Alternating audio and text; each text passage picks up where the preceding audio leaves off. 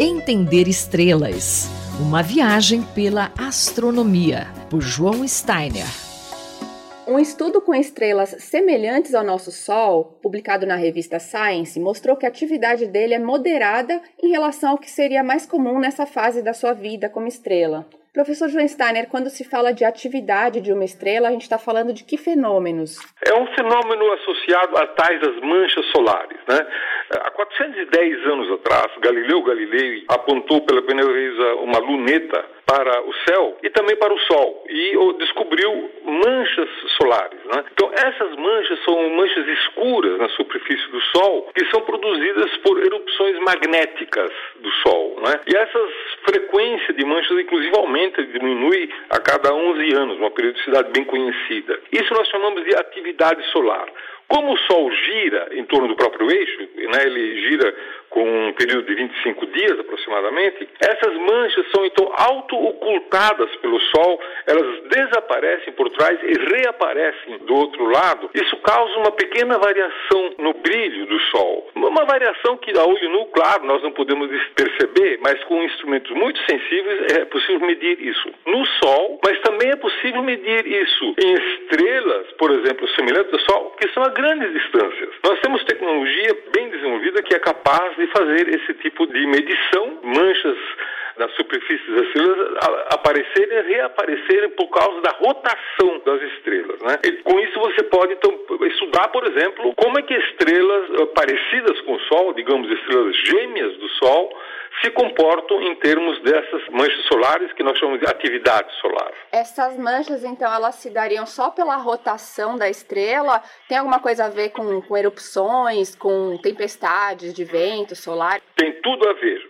Essas tempestades e ventos solares, elas são produzidas pelas manchas. Essas manchas são associadas a erupções magnéticas. Uh, e quando ocorre uma erupção magnética, uh, uma grande quantidade de vento solar e partículas são ejetadas para fora, podendo atingir a Terra e, outros planetas naturalmente. Mas, no caso do Sol, também nós sabemos que o número de manchas solares e, portanto, o que nós chamamos de atividade solar está relacionada, por exemplo, com o clima. Né? Quando períodos, épocas em que o clima ficou mais frio durante décadas, é porque diminuiu as manchas solares. Então, acha-se que essa teria sido a causa. Né? E para estudar, então, esse tipo de coisa, foi feito um estudo, agora publicado, de 369 estrelas gêmeas do Sol, que foram observadas durante quatro anos.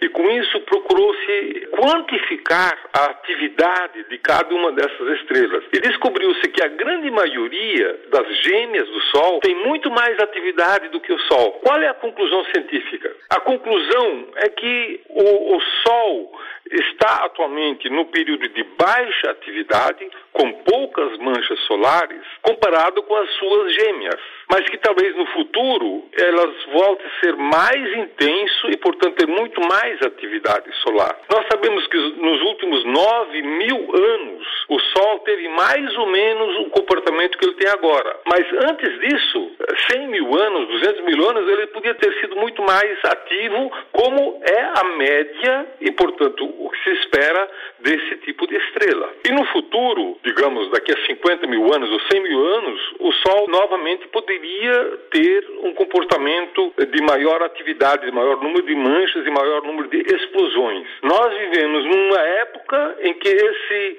número de explosões é inferior ao que seria esperado a partir da média do estudo de gêmeas do Sol. Então, a gente estudando aí essas estrelas parecidas ou da, da mesma classe do Sol, dá para a gente saber muita coisa dele também, né? Estudando essas gêmeas em número grande, de modo que dá para ter uma ideia estatística, nós podemos dizer o que se espera do Sol. Né? O Sol se espera que se comporte como a média das gêmeas. E qualquer anomalia, qualquer diferença é provavelmente uma anomalia que talvez uh, seja temporal, talvez uma anomalia que depois, com o tempo, volte à a, a, a, média ou supere a média de tal forma que se comporte como exatamente uh, as gêmeas. Professor João Steiner, colunista da Rádio USP, conversou comigo, Luísa Caires.